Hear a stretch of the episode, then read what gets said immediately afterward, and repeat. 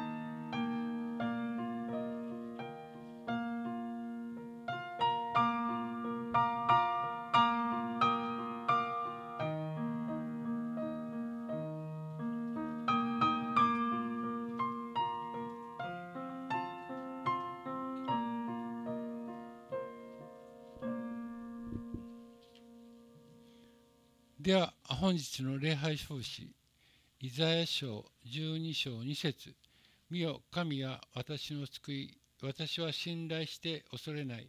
やは主は私の力私の褒め歌私のために救いとなられた。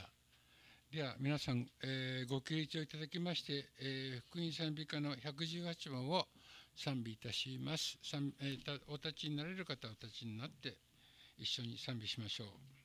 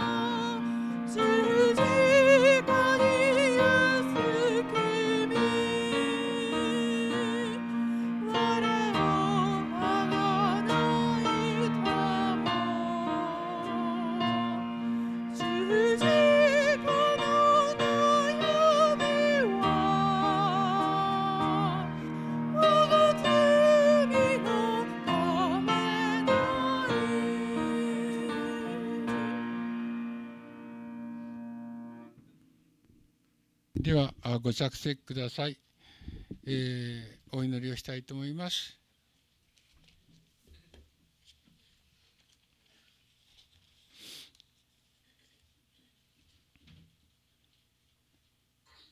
愛する天のお父様今日も、えー、上兄弟を通じて御言葉を与えてくださることを感謝いたします。御言葉の真理に従って忠実に生きたいと思います。私たちの心を探り精霊の光で照らしてください。私たちの思いが主によく喜ばれるものとなりますように導いてください。この1週間また本日の礼拝が守られますように御心がなるように全世界の兄弟姉妹の賛美を受け取ってください。またあ、えー、まだまだコロナやインフルエンザがあ出ております。どうかあその感染症から私たちが守られますように、えー、お願いいたします。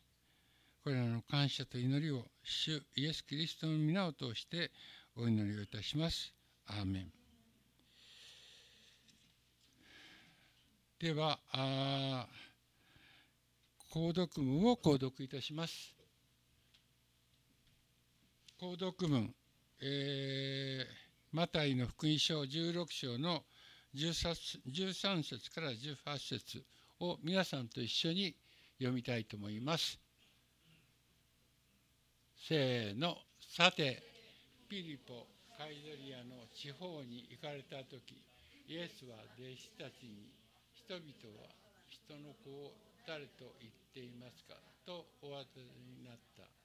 彼らは言ったバプテスマのヨハネだという人たちもエリアだという人たちもいます。また他の人たちはレミアだとか預言者の一人だとか言っています。イエスは彼らに言われた。あなた方は私を誰と言いますか？シモン・ペテロが答えられた。あなたは生きる神の子、キリスト。するとイエスは彼に答えられた。パリオナ・シモン、あなたは幸いです。このことをあなたに明からせたのは、血肉ではなく天におられる私の父です。そこで私もあなたに言います。あなたはペテロです。私はこの岩の上に私の教会を建てます。黄泉の門もそれに打ち勝つことはできません。えー、ではしばらく黙祷の時をもしたいと思います。窓側の方にいる方は、えー、窓を開けていただいて換気にご協力ください。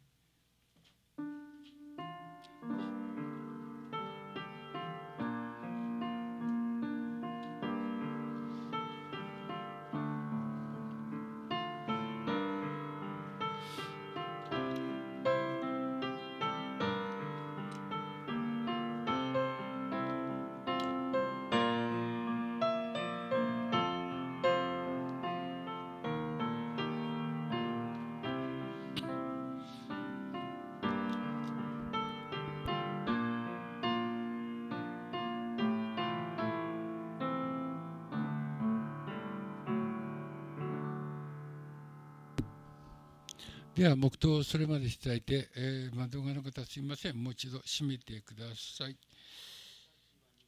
はい。子どもたちは KBT2 階に行ってください。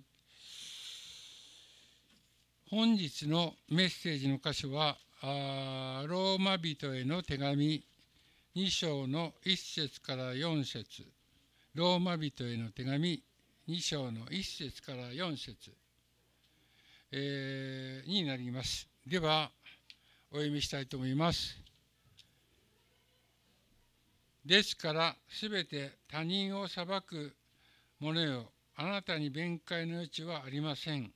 あなたは他人を裁くことで自分自身に裁きを下しています。裁くあなたが同じことを行っているからです。そのようなことを行う者たちの上に真理に基づいて神の裁きが下ることを私たちは知っています。そのようなことを行う者たちを裁きながら同じことを行っている者よ。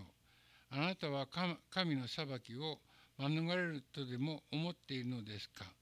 それとも神の慈しみ深さがあなた方を悔い改めに導くことを知らないでその豊かな慈しみと忍耐と寛容を軽んじているのですか、えー、本日のメッセージの箇所はのタイトルは「裁く人の危険」という題で上兄弟にメッセージをいただきます。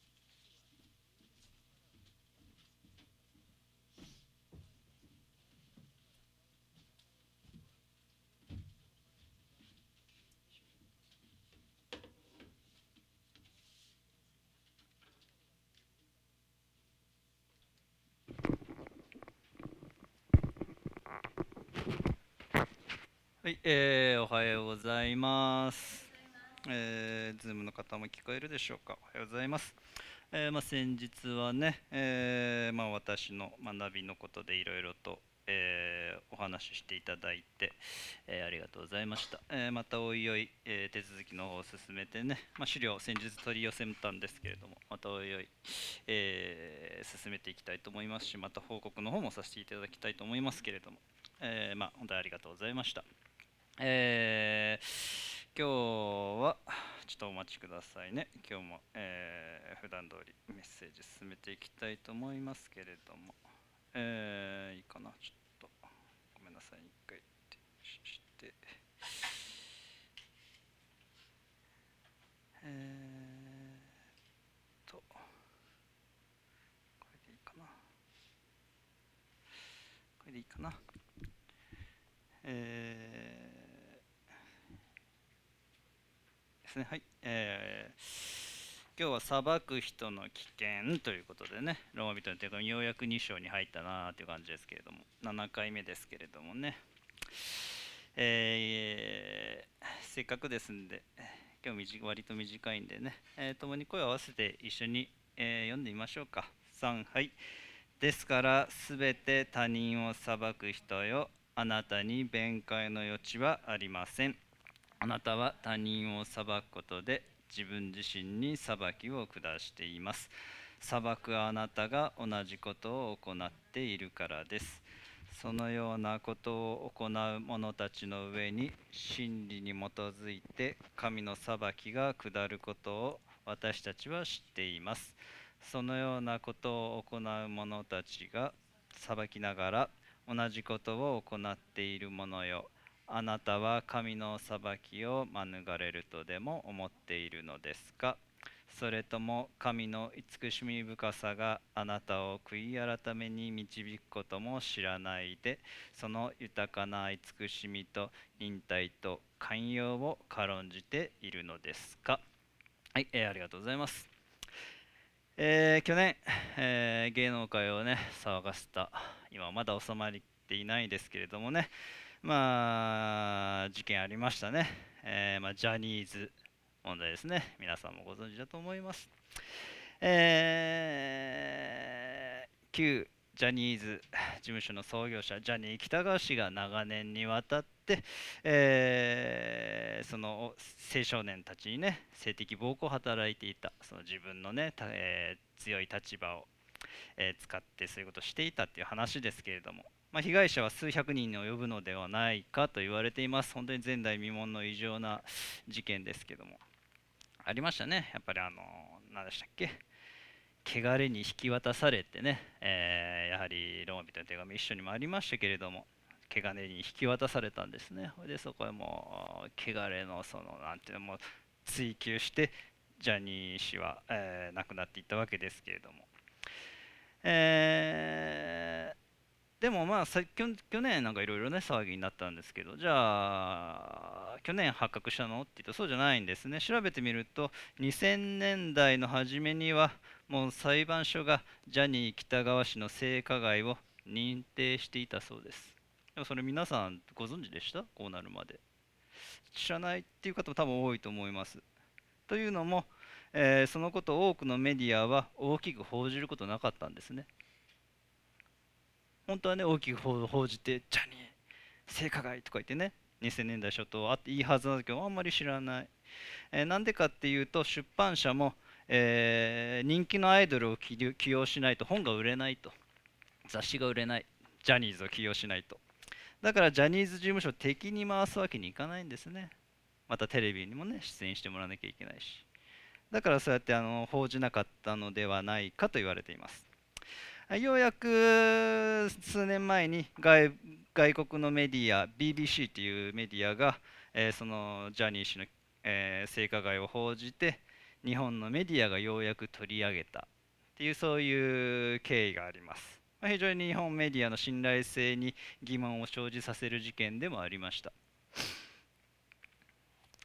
えー、ところがねこうやって公になった時公になった途端に、えー、メディアは手のひら返し、ね、ジャニーズ事務所も大バッシングしましたよね、えー、まあ、そのことについても批判の声が上がりました、まあ、ジャニーズ事務所の記者会見では一部の記者が大声を上げて暴走。それをジャニーズの、えー、井ノ原氏がなだめるっていう場面も見受けられましたけれども。今までね自分たちも隠蔽してたくせにいざそれが発覚するともう責める。なんだかなね思った方もおられると思います、えー、東京大学の大学院教授、えー、藤井教授はジャニーズ事務所と同じく性加害を隠蔽してきた大手メディアもジャニー喜多川と並ぶ主犯格であると断罪、えー、さらにマスコミが腐敗してしまった日本にはもはや自浄作用は作用存在しないとの、えー、議論を記しています。えー、また、えー、その他ジャーナリストの、えー、宮島茂樹氏も、えジャニーズ会見を指してこう言っています。テレビ新聞雑誌も日本のほぼ全メディアは傍観どころか加害者と同じことをやったのである。その意味であの会見は共犯者が加害者を教団するという茶番だと、えー、記しています。確かにねマスコミ別に青少年に対して何かしたわけではもちろんありません。しかしジャニー氏のこの蛮行を見て見ぬふりして報じ報じなくて犯罪を助長してきたという意味ではもう同罪と言っていいでしょうね。本当にそうだなと思います。えー、まあ罪人が同じ罪人を責め裁くっていうのはね何ともこうやって考えてみると滑稽なものだと思います。えー、今日ありましたね。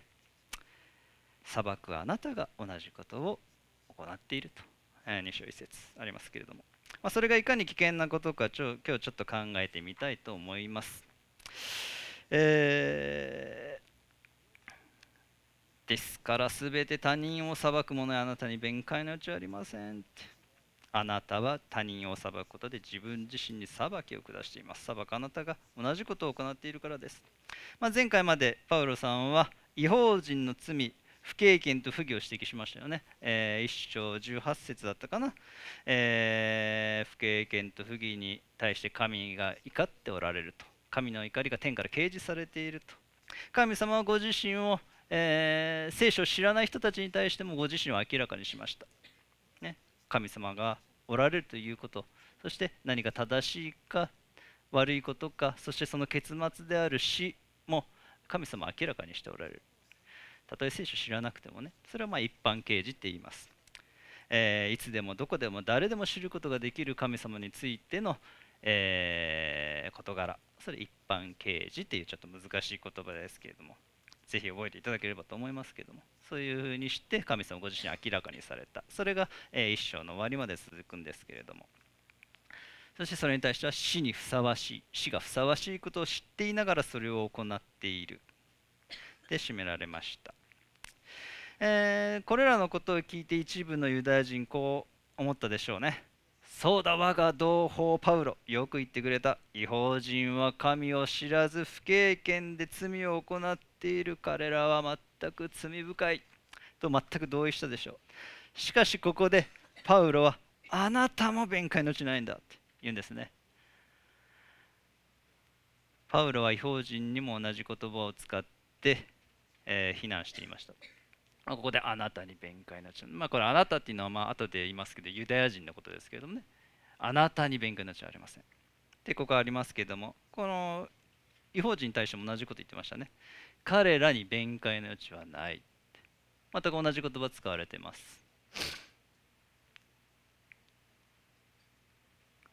弁解の余地はない。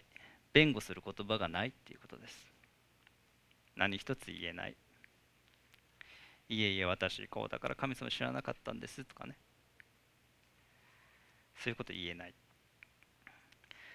えー、要するに違法人と同じ非難の言葉を使ってるんですねユダヤ人に対しても。いやあなたもそうなんだよ。というのはパウロがここで非難しているのは表面上見た目経験で神様を信じているようでありながらも罪の中に生きている高慢なユダヤ人のことだからです。あのテトスなんか引用してみたんですがこういうような人がいたんですね。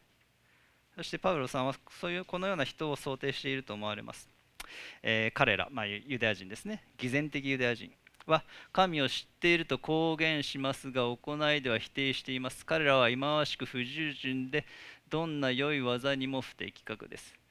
え神様知ってる。私従順だ。信仰的だと言いながらも実はその行いによっては、えー、行いによって否定しているよ。実際違うよ、まあ、偽善者のことですね要するに、えー、このように一章18節から1章の終わりまでは、まあ、違法人に対してパウロ非難しています。彼らはってずっと使ってましたね。彼らに弁解の余地はありませんとかね。彼らは神を神と知りながらも神として崇めずとかね。彼らはこうこうこういうことを行う。まあ、彼らイコール違法人のことです。で、これからやっていく、えー、2章はあなたっていう言い方されてますけども、ユダヤ人のことですね。なんか認証が、えー、三人称複数から二人称単数に変わってますね。あなたって。あのー、ね。なのであのユダヤ人を念頭に、まあ、ユダヤ人が主なんですけどもね、まあ、裁く性質を持った人すべてにここで語っていると言っていいでしょうね。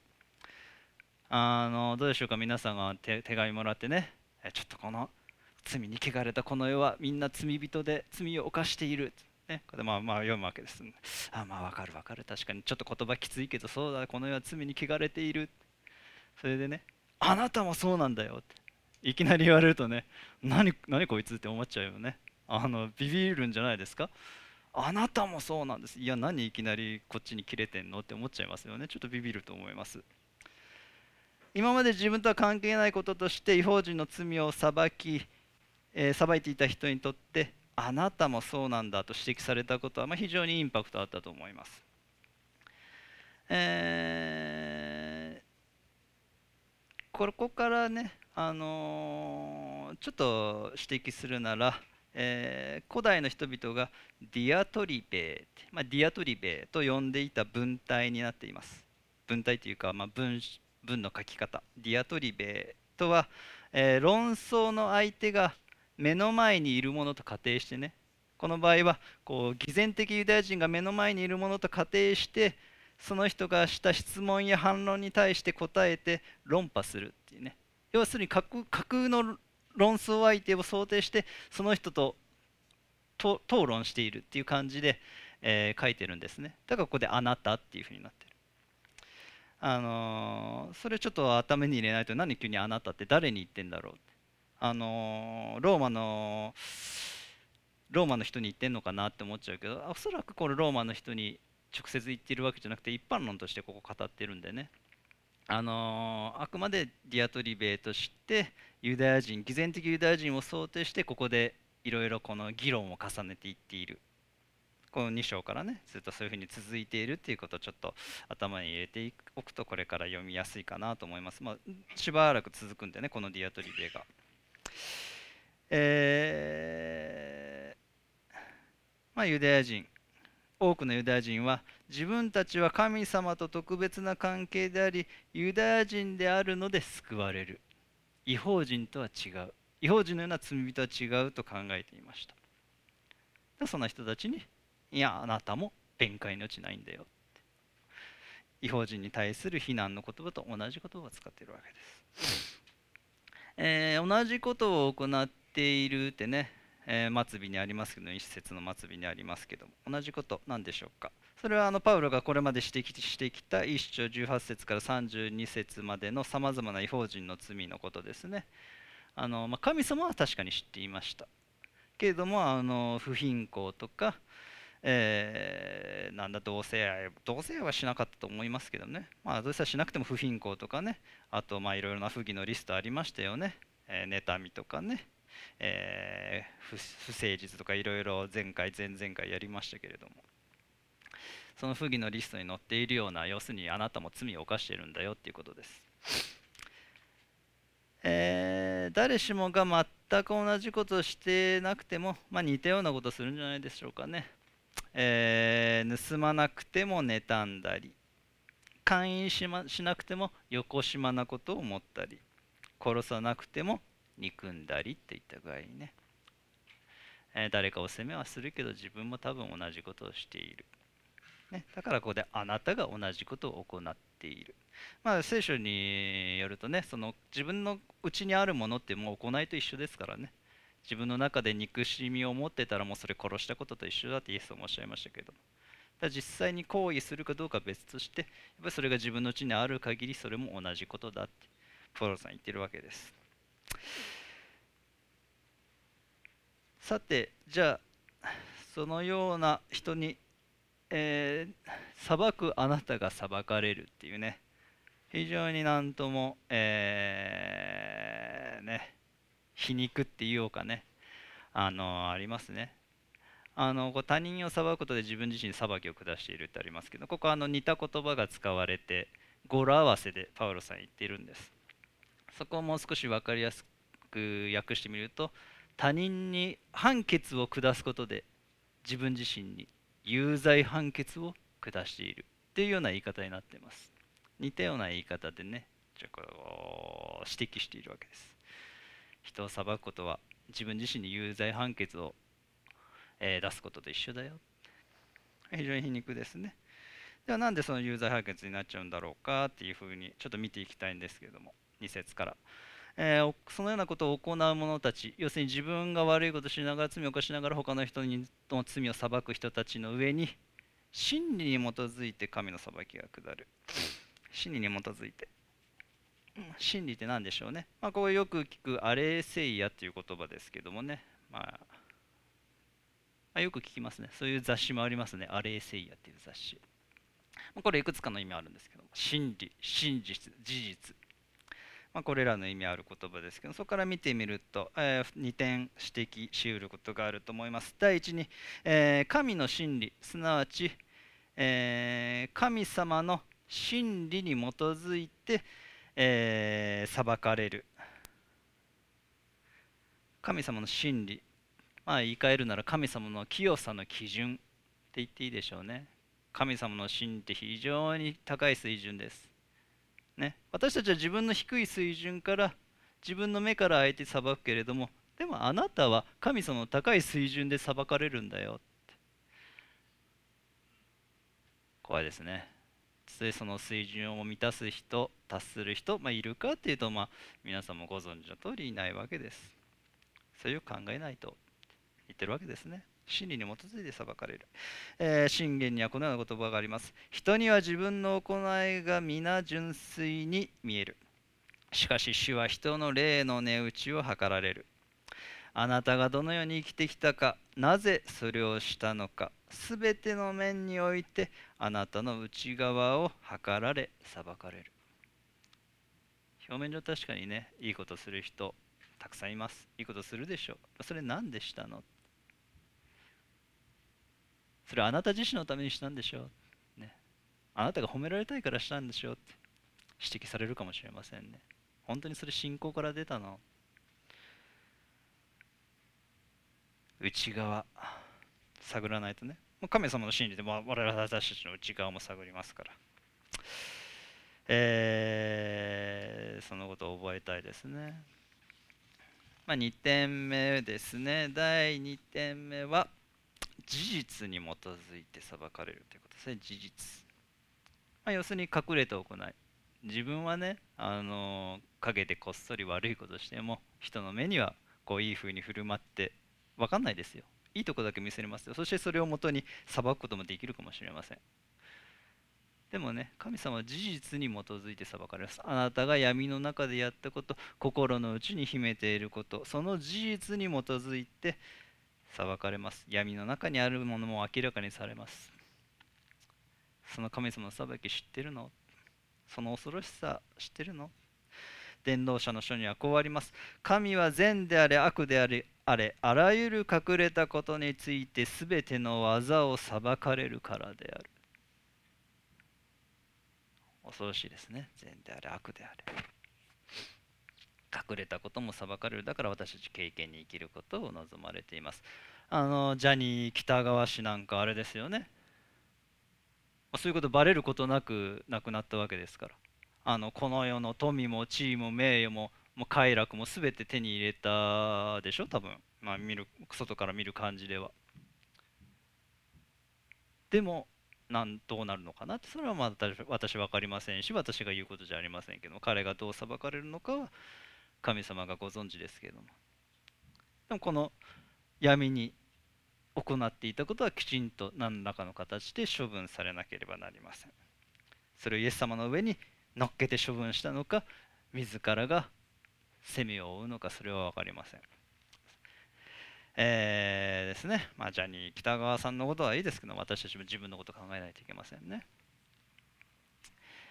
えー、全てのことをご存知の神はあなたの行いを知ってます。事実に基づいて裁かれる方です。私たちが表向き善人で、そして他の人を裁くこと簡単かもしれません。でも、その裏で何やってるかっていうのはね、よく考えなければいけません。えー、3節見ていくとそのようなことを行う者を裁きながら、えー、同じことを行っている者よ。あなたは神の裁きを免れるとでも思っているのですか？これはあなたってね言ってますけども。これあなたっていう語は強調されてますね。あなた。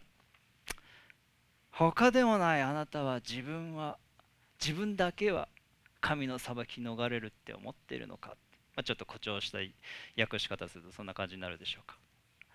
あなたっていうのがねもうこの太線にしていいぐらいちょっと強調された言い方になってますけれども、まあ、高ぶった思いですね、まあ、自分だけは大丈夫。違法人は罪人はあれはあれはダメだと。あいつらダメだと、まあ、裁くまあもちろん天国へ行く地獄に行くってそういう意味の裁くっていう言い方もありますけれどもね。まあ、私たち、まあ、普段ねあなた地獄行きだなんてね言うことはまないとは思いますけれども。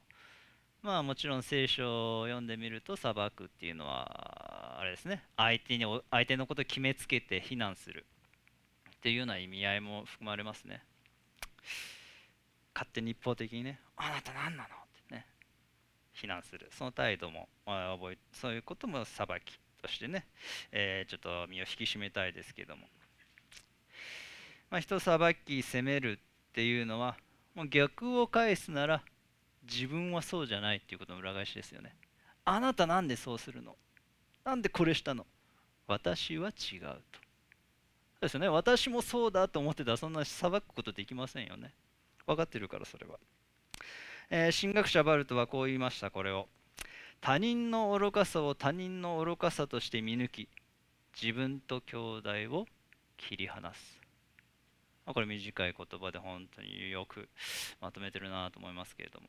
これあなたの愚かさあなたの間違いあなたの失敗あなたの罪。私は違う。とね。自分と兄弟を切り離すんです。これよくよく考えると恐ろしいですよね。でも裁くっていうことの実態はそうです。えー、その人の愚かさをその人の愚かさ他人の愚かさとする限りそれが自分の内にある自分の罪自分の愚かさであるということは気がつきませんよね。責めてる限りね。だって責めるってね気持ちいいですよね。ああたふかしい。あ気持ちいいじゃないですか。あのこの間歌でね「世界の終わり」っていうバンドをご存知でしょうか？まあそういうバンドいるらしいですけどね。その「ハビット」っていう歌でね。あったかな？大人の俺が言うのもなんだけど説教するってぶっちゃけ快楽っていうねあの歌詞がありましてね。あこれついてるわって。本当にその通りでは説教するって快感だよなって。裁くってなんて嬉しい嬉しいっていうかね。快感に思っちゃうんだろうって、まあ、特に高ぶりのうちにある人はそうです、まあ、私もそういうのはあるし、まあ、若い頃は特にあったけどね最近どうなんだろうな。でもそれがひょっこり出てくることもあるでしょう。注意しなければなりません。若い子は特にねうぬぼれてるからね、まあ、最近は特に自分打ちのめされて、えー、まあその辺は多少は良くはなってきたと思うけどやっぱりどっか裁くことで快感を感じるっていうこともないとは言いませんね。気をつけなければいけません。ね。えー、まあ、結局ね全く同じ罪を行動に移すとは限りません確かに。責めるこの罪を全く同じ罪を行動に移すとは限りませんがその性質や思い考えにおいてそのような愚かさが自分にもあるのではないかと自らを顧みることって必要ですよね、えー、イエス様はこうおっしゃいました。裁いてはいけません。自分が裁かれないためです。あなた方は自分が裁くその裁きで裁かれ自分が測るその測りで測り与えられるのです。あなたは兄弟の目にある塵は見えるのに自分の目にある針にはなぜ気がつかないのですか、まあ、ここで塵って訳されている言葉。あのおがぐずとか木片っていう意味の言葉ですけれどもね。針って木でできてますよね針。ね家の針、まあ、これね見えないけれども。まあ、針とおがくずってもちろん同じ性質のものですよね。えー、木材などより一層大きな針が自分の目にあるのにそれに気づかない人の愚かさ、ね、指摘しているその人の目の前にもっと大きな同じ性質の罪がある。まあ、それをイエス様は指摘しているんですね。まあ、往々にして人の罪を指摘している人は自分がより一層大きな罪を犯していることに気がつかないものです。あの聖書にありますね。ダビデにもそのようなことありました。第2サムエル記の11章12章、まあ、また後で読んでいただければと思いますけれどもね。第2サムエル1112、まあ、こういうことありましたね、えー、ダビデは忠実な部下ウリアの妻、まあ、バテシバと不倫をしましたね。それだけではなくそのウリアを戦争の前線に送り、まあ、意図的に戦死させる、まあ、要するに殺人ですよ。自分が直接手下したわけじゃないけど殺人です、まあ、普通に考えてとんでもないことですよね。自分が人の奥さんとってその旦那を殺すってとんでもないやつですよね、えー、そこでもちろん神様はねこれはいかんと預言者ナタンをダビデのもとに使わしました。そしてナタンはこんな話をしました。これがナタンでね。えー、ある町にたくさんの牛や羊を持つ金持ちとたった一匹の子羊を我が子のように可愛がって育てている貧しい男がいました。ある日こう金持ちの男に客が来たんですね。その客をもてなすのに金持ちは自分の家畜の群れを惜しみ貧しい人のたった一匹の子羊を奪って調理した。そんな話ですね、まあ、皆さんもご存知だと思います。それを聞いたダビデ例え話にもかかわらず興奮し非常に怒りそんな男は死刑だ。4倍にして償わなければならない。ね。もうすんごいのめり込んで聞いてたんですね。そこでナタンはすかさずこの金持ちは王ダビデあなたのことだと。あなたはウリアから妻バデシバを奪ってウリアを殺した。あのー、ローマ人2章と一緒ですよね。違法人は罪を犯している。とんでもないやつらだ。死がふさわしいって言った。人に対して2章ではパウロはいやそれあなたもそうなんだってね指摘する。ここぴったりのところですね。同じこと起こったわけです。ダビデは例え話を聞いていた間自分がその金持ちと同じ罪を犯した。人のものを奪った。それが自分のことだとはかけらも思わなかったんですね。それどころかものめり込んでもさばいた。その金持ちをさばいた。例え話にもかかわらず、えー、ダビデが金持ちの罪に非常に怒ったように自分自身の罪に盲目である人ほど厳しく裁きたくなるものです。なぜなら自分は正しいと思っている。いやもしかしたら正しいと思いたいのかもしれません。あのーなんかプレジデントっていうね経済雑誌読んでたらポール・ロジンっていう心理学者が、えーまあ、嫌悪に対するコラムでこんなことを書いてました、まあ、彼ら、まあ、嫌う人々ですね。彼らへの嫌悪の根源が自己嫌悪という場合もあり教鞭の同性愛者差別主義者同性愛者差別主義者の政治家が実は自らが同性愛者だったという例もアメリカでは少なくない、ね、自分でこう同性愛しダメだって言ってて自分が実際そうだった。っていうその根っこにあるのは自己嫌悪、ね、自分のこの同性愛が許せないからでも自分を責めるんではなく他の人を責める。非常に巧妙ですね。そういう心理学者はそういうふうに言ってました。まああるんですね。先日はあの埼玉でね去年あの水着撮影会っていうのが予定されていたそうです、まあ、水着でね女性水着になって写真撮る、まあ、それどうなのかなってね話なんですけれども、まあ、それがまあその 計画が実行される直前になって、えー埼玉の県議会議員からこうストップがかかったと。ああ汚らしいダメだと、えー性の搾取だと。ね。えーまあ、その先方に立っていたのがあの辻議員っていうんですけどね。辻浩二さん。県議会議員。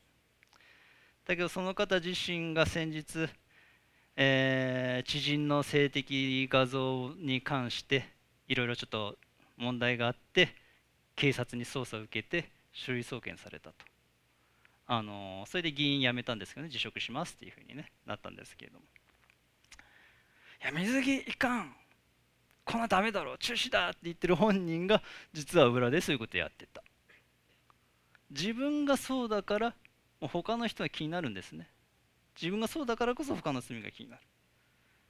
自分が全くそうじゃなければそんなに気にならないと思うんですよ、まあ、水着がいいかどうかは別としてやっぱ自分に問題あるからね。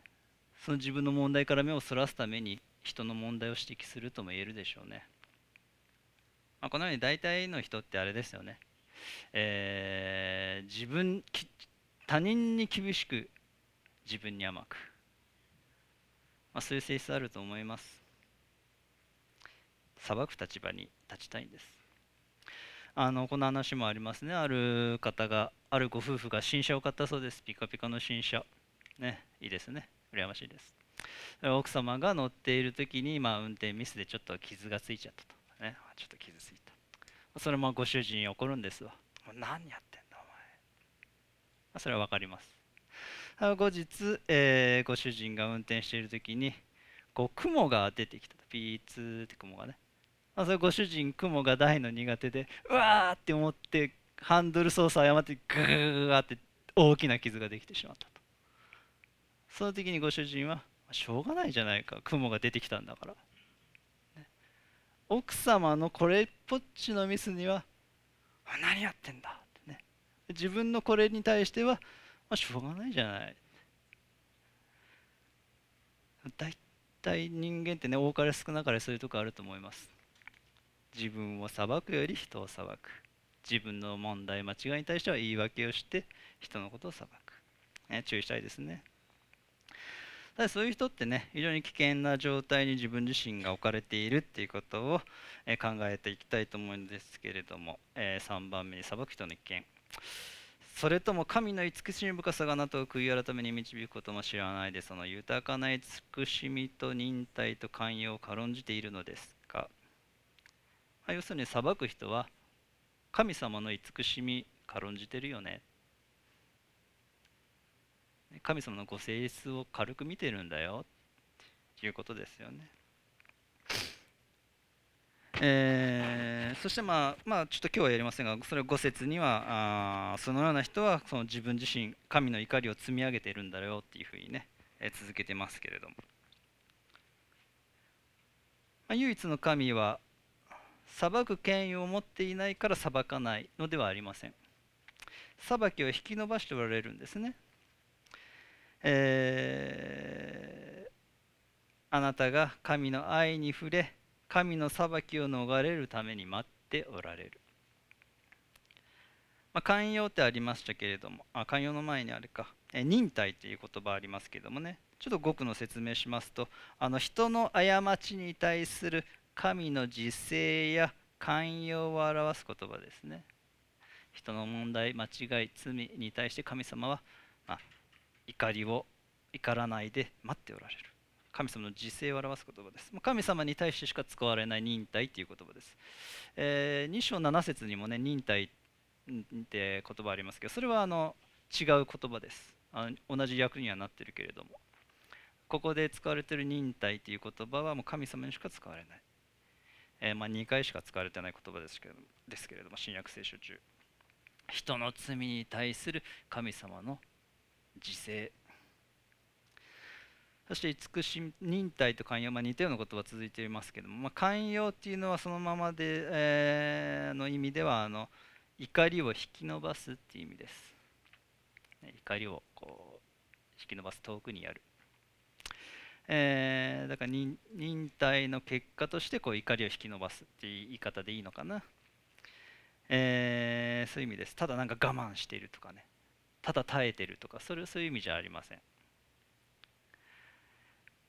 あえて怒らず待っておられるんですね。というのもその慈しみ深さが悔い改めに導くため。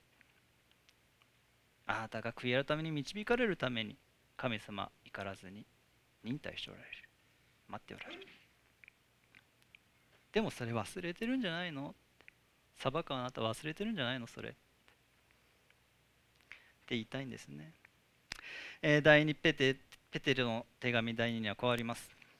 しかし今ある天と地を同じ御言葉によって火で焼かれるために取っておかれ不経験な者たちの裁きと滅びの日まで保たれているのです。しかし愛する人たちあなた方はこの一つのことを見落としてはいけません。主の見前では一日は千年のようであり千年は一日のようです。主はある人たちが遅れていると思っているように約束したことを遅らせているのではなくあなた方に対して忍耐しておられるのです。誰も滅びることがなくすべての人が悔い改めに進むことを望んでおられるのです。そのために忍耐しておられる。私たちもそれに習うべきでしょうね。間違いを犯したその人が悔い改めに進むこと、ま、それが大事ですよね。決して何かこう相手を責めて鬱憤晴らそうとかねなんかへこましやろうとかそんなんじゃなくてその神の慈しみを覚えてえー、対処しなければなりません。えー、神様ね、忍耐されました。ユダヤ人は神の子イエス・キリストを十字架にかけるっていうこう大きな罪を犯しました。それでもなお、神様待っておられましたね。悔い改めるために。40年間待っておられました。だけども、えー、多くのユダヤ人悔い改めなかったんです。なので紀元70年、ローマ帝国によってエルサレムを滅ぼされ、イスラエル民族は世界に散らされました。40年待っておられた、まあ、40ってよくあること、えー、数字ですよね聖書でねあの裁きの数字とか試練とかそんなようなことを指すのかなと思いますけれどもあのー、なんだノアの時代も40日40夜雨が降ったり、えー、ペリシテ人ゴリアテは40日間あイスラエル人の前に現れたり、えー、預言者、えー、エリアはね40日歩いてホレブ山行ったり、えーまあ、イエス様もね40日断食なさったり、え、あるいはイスラエル人約束の地にね40日間スパイを送ってそれで不信仰に陥ってね40年間荒野をさまようことになったとか40ってなんか試練とかね、えー、裁きとかそういうのに関係あるような気がしますけれども、え、40年間忍耐したけれども悔い改めなかった。それそして裁かれたんですね。えー、あなたの人生においても神様はあなたが悔い改め神の怒りを逃れることを待っておられます。そして悔い改めすらここにあるように、えー、先ほど読んだように神様によって導かれた、神様が導いたんですね。なのでこう悔い改めた自分は立派だとかね。今自分のおかげでこの自分がいるじゃないですよね。神様が導いてくださった。自分には誇る余地が全くない。ましてや人を裁く余地は全くないっていうことを本来はね、えー、覚えなければなりません。救いに、えー、失礼、えー、神様が導く悔い改めは自らに絶望をしつつも神様に希望を見いだして感謝と喜びを持ってまた他の人には謙遜に生きていくことを可能にします。そのようなものです。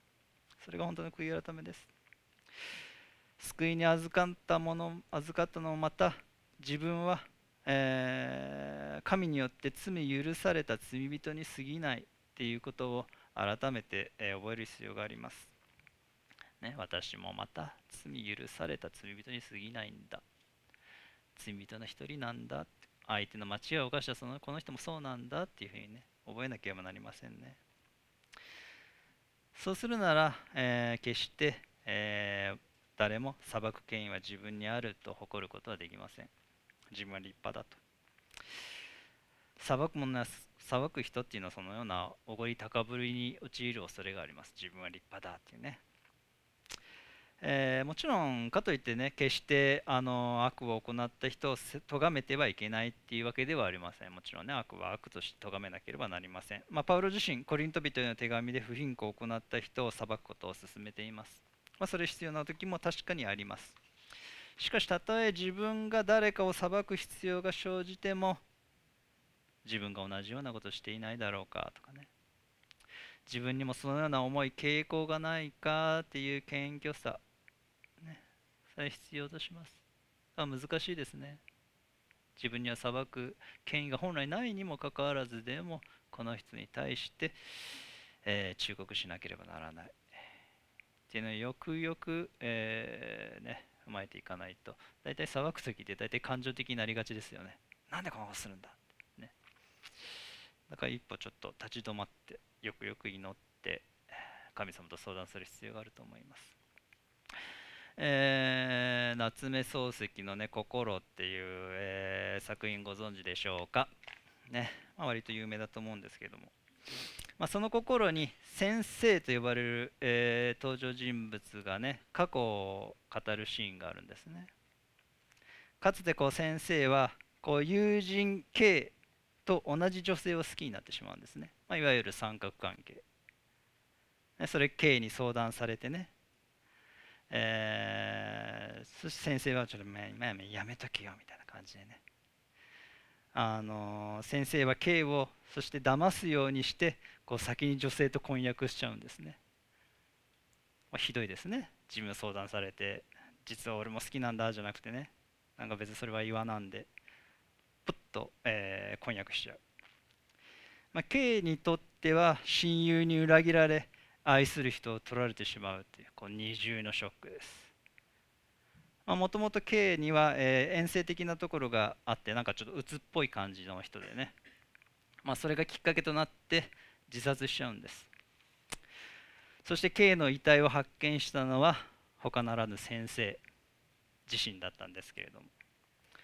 先生まず何気がかりだったかっていうとそのその K の遺体のそばに遺書があったんですよこう遺書を見てね自分の名前書いてないだろうかってねねなんか友人に裏切られたから俺死にますみたいなこと書いてあったらちょっと困るじゃないですか婚約破棄になるかもしれないちょっと困るってまずそれ調べる、まあ、幸いにもそれ自分の名前書いてなかったんです一緒にはでそれでまあ結婚はできたわけです結局のところ、えーまあ、K のことが頭から離れないんですね。自分のしてしまった裏切り。そしてその友人の死の後のそのね意思を調べて自分はああよかった助かったっていうねその思い。自分自身の汚さ罪に直面することになったんですね、まあ、愛する人と結婚できました。だけどそのことが暗い影となって結局結婚生活もなんか奥様がね本当に私のことを愛してくれてるのかしらなんてね思い悩む暗い影を落とすことになってしまいます。えーまあ、結局先生自身も最後自殺してしまうんです。先生はかつて、えー、おじさんにこう親の遺産を盗まれるっていう経験があったんですね。自分の親が残してくれた遺産をおじさんに取られちゃう。だからおじのことを憎み軽蔑していた。でもいざとなると自分も同じことしちゃっていやそれ以上のことしてしまった。そんな自分にね愕然とするんです、まあ、先ほどのダビデと同じですああなわじダメだあいつはって言いながらいざとなると自分も同じことしちゃう。人の心の複雑さ。何て言うのかな本当に罪深さ根っこにある罪深さっていうのをね教えられる作品であります。ねあ自分もそうかもしれないなってね。まあ、皆さんもねこうスマーした顔して顔座ってますけれどもねいざとなったら分かりませんよ本当に。あのー、健全な、えー、健全にね自分自身を疑うっていう思い必要かもしれませんね。自分も分からんなと。いざとなったら何するか分からんな。っ、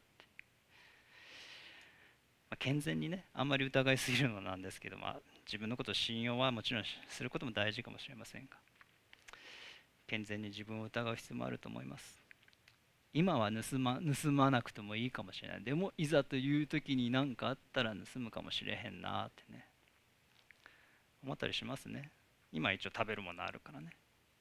何、まあ、かあって困った時にねそれこそもうねあ戦争でも起きてね明日の食べるものがないっていう時にじゃあ人のパンに手を出さないでいられるかって、まあ、問うならうんってね思っちゃいますけれど、まあ、考えなければいけません。えー、罪を犯した人を軽蔑しながらも自分のうちに同じものがあるっていうこと板となるまで気がつかない。注意したいとこです。それが裁く人の危険なところですね。人の罪を指摘するばかりに自分の罪に気がつかない。人の罪を指摘するばかりにこう神様に許されたものなんだ。神様に悔い改めに導かれたものなんだ。ということを忘れてしまう。しかし、えイエス様の贖いを知り自分自身がかろうじて救われたのだ。ということを知るなら本当にそれを理解するのはそれにふさわしく経験に、えー、過ちを犯した人に対しても接することができるのではないでしょうか。えー、ね。先ほど、まあ、心のねこの先生、まあ、自分自身に絶望して自ら命を絶つことを、えー、選びました。それ見た、えー、なんだ。ちょっと目線変えるならそれは自分で自分の罪を清算するっていう態度ですよね。自分で自分の、えー、問題に対してけりをつける。ある意味日本人的に見るとなんかねこう潔くてなんかいいことのようなね感じが受けません？あの切腹とかあるじゃないですか。なんか切腹し自分の命をもって償う、ね、ヤクザでもありますよね。こう指切ってね。あれするって。ねけじめをつけるとかね。言うけどね。うちの親父も指切ってましたけどね。同じ指何回か切ったけどね。何回も切っていいのかなと思いながらね。分割払いみたいなね。同じ指切ってるんですよ。いいのかななんてね思うんですけれども。ま、そのありました。なんか潔い感じしますね。かっこいいような感じすらしますよね。なんか。そうじゃないですよね。聖書的に見ると。それは悔い改めとは違い単なる後悔や在籍感に過ぎません、えー、コリント人の手紙に変わります。神の御心に沿った悲しみは後悔のない救いに至る悔い改めを生じさせますが世の悲しみは死をもたらします。神を知らずに自分の罪に直面するならねそこには絶望しかありません。先生は自らの手で罪にけりをつけようとしましたよね。しかしそれで自分の罪が帳消しになることはありません。どんなに自分を責めてもどんだけ後悔してもね。それで自分の罪はもちろん直視にはなりません。イエス様だけです、ま、このように誰かを裁くっていうことは結局自分が自分を裁くことになるんですね。なぜなら裁くその人が同じことを行っているから。ね、パウロさん言いました。えー、確かブレーズ・パスカルだったと思うんですけどもね、えー、こんな言葉がありました。ちょっとうろ覚えなんですけどもね、趣旨として合ってる言えると思います。神を知らずに罪を知るなら絶望がある。ね。神を知らずに罪を知るなら絶望がある。ね。許し、恵み深い神様を知らないままで自分の罪に直面するのはそれはもうただの絶望です。しかし、神を知り、罪を知るなら、えー、希望がある、ね。自分の罪をよく知って、それに絶望しながらもなおそれを許してくださる神様。なぜなら神誠の神は罪人を豊かな慈しみによって悔い改めへと導いておられる方だからです。まあ、そのためにイエス様を送られたんですね。そして御子に神の怒りを注ぎあなたを許すことを望まれた。覚えたいですね。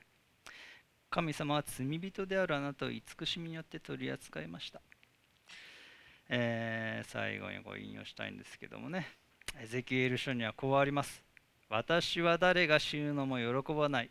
神である主の言葉。だから立ち返って。まあ、2班では悔い改めて生きよってなってますけどね。まあ、2班の方がなんかちょっと私好きなんですけど。悔い改めて生きよ。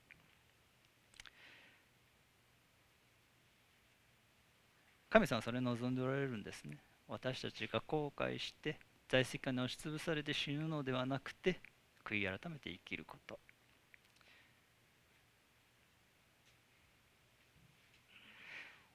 え、自らを裁き主の位置に置くなら自らが裁かれるものであったということを知ることはできませんどうか、えー、皆様が、えー、神が招いておられる悔い改めに、え今週も導かれて、え生きることができますように祈ります。主を皆をたたえます。今日またこうして、えー、兄弟姉妹たちと共に御言葉を味わう機会を本当にありがとうございます。えー、神様私たちはともすれば自分の罪に目を留めず人の罪に目を留めがちなものであります。神様どうか、えー、私たちの曇った目、えー、閉じた耳、えどうか神様あなた様がそれを開いて本当に自分自身のことをまず覚えつつもなお必要であるなら、えその、え兄弟姉妹に対して適切なアドバイスを忠告をなすことができますようにその知恵をどうかお与えくださいそしてまた神様私たちが、えー、本当にあなた様の慈しみによって取り扱われそして悔い改めへと導かれたということを、えー、改めて覚えて、えー、この1週間過ごすことができますようにどうか神様助けてください。尊き皆イエス様の皆によってお祈りします。アーメン